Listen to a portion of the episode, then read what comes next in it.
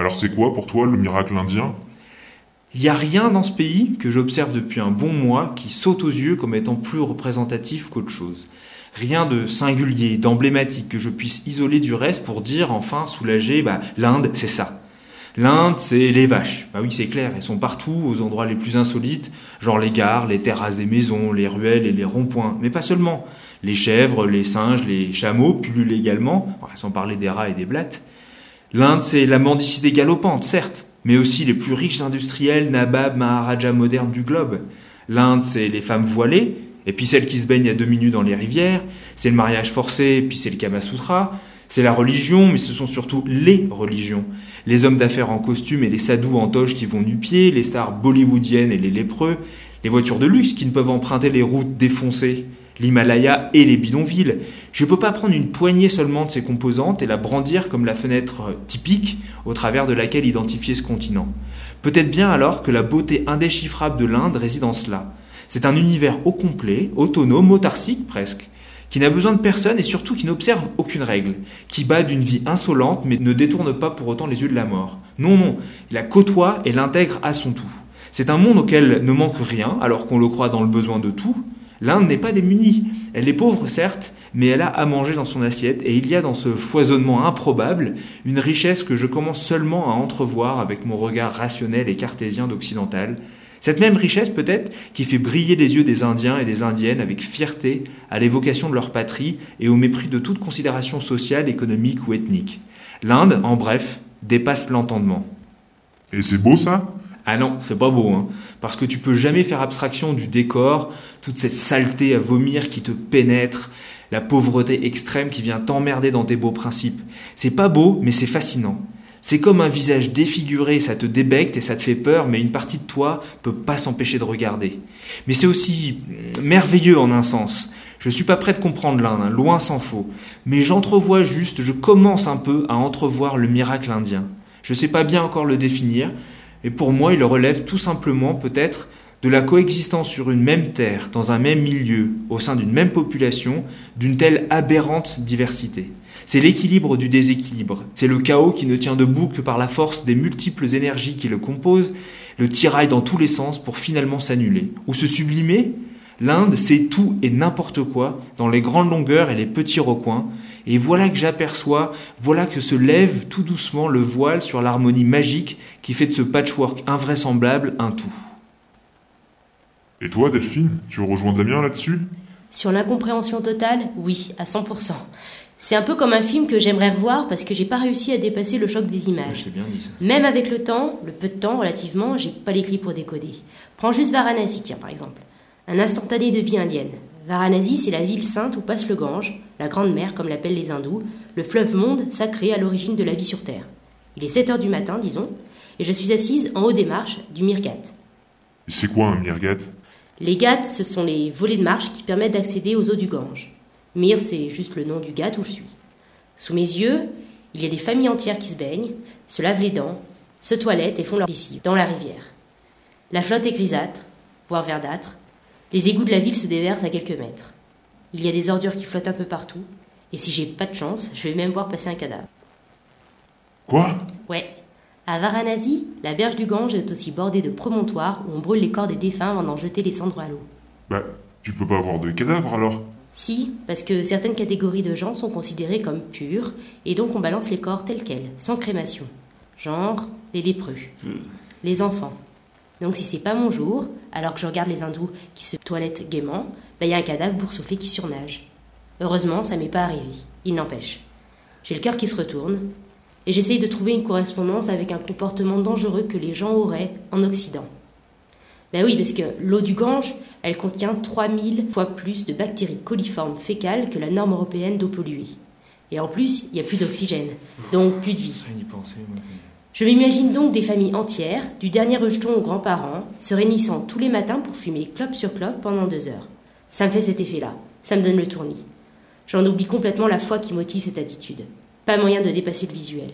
Et attends, pour compléter le tableau, il faudrait dire qu'un peu plus loin, il y a un groupe de vaches en train de mâchonner des ordures, que des gamins ont relevé leurs pantalons et pataugent dans la vase pour récupérer des déchets qu'ils pourront revendre, et que je me suis fait emmerder par des canotiers qui voulaient à tout prix me vendre un tour en bateau, que, quand je retournerai à mon auberge dans les ruelles sordides et étroites de la vieille ville, j'aurai peut-être à enjamber les formes allongées de sans-abri étalés parmi les bouses et les déchets. Il me faudra faire fuir ou supporter la poursuite de chauffeurs de rickshaw, de commerçants qui vont chercher à me vendre tout et n'importe quoi, quoi que je dise.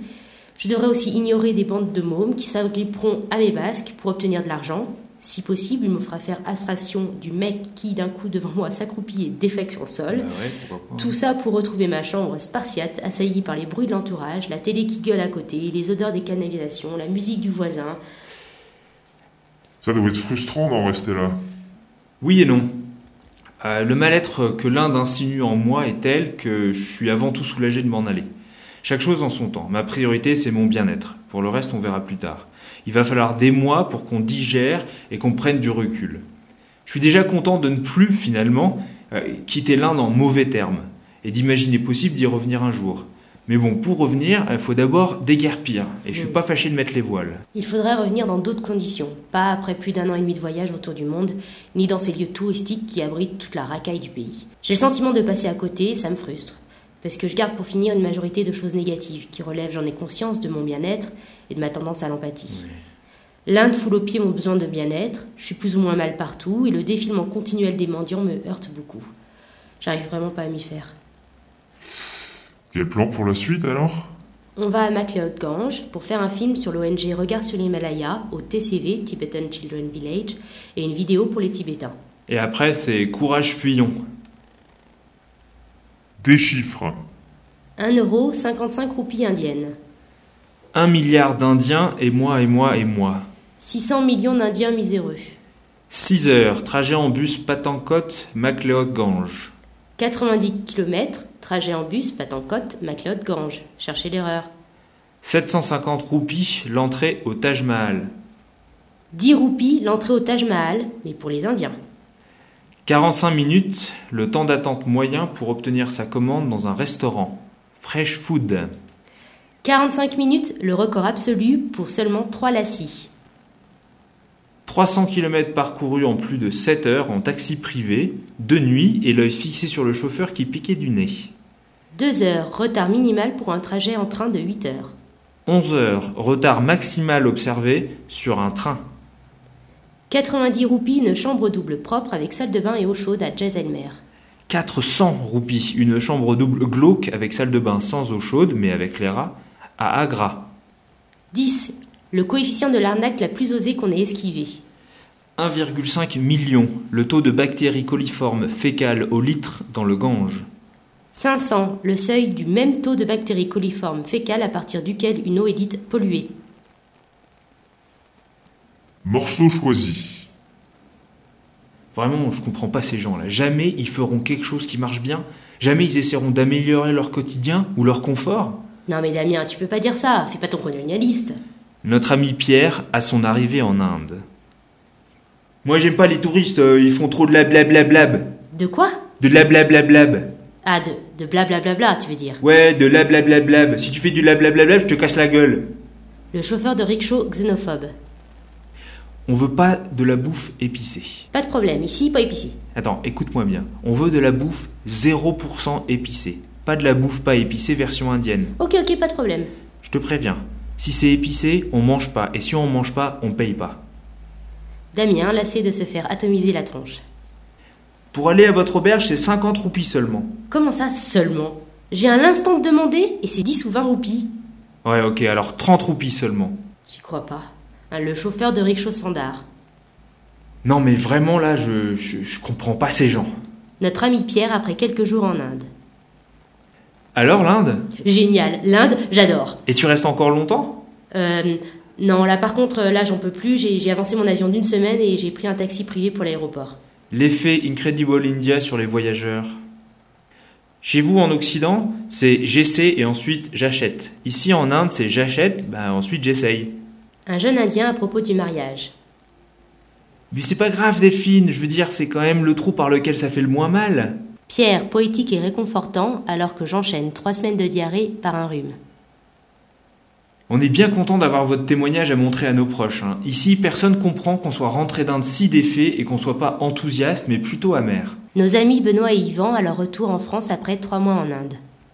Quoi? Qu'est-ce qu'il y a? Qu'est-ce que c'est, hein? Qu'est-ce que tu veux? Allez, go to school Notre ami Pierre, après dix jours de voyage en Inde, face au 17e mendiant, rickshaw ou commerçant de la matinée.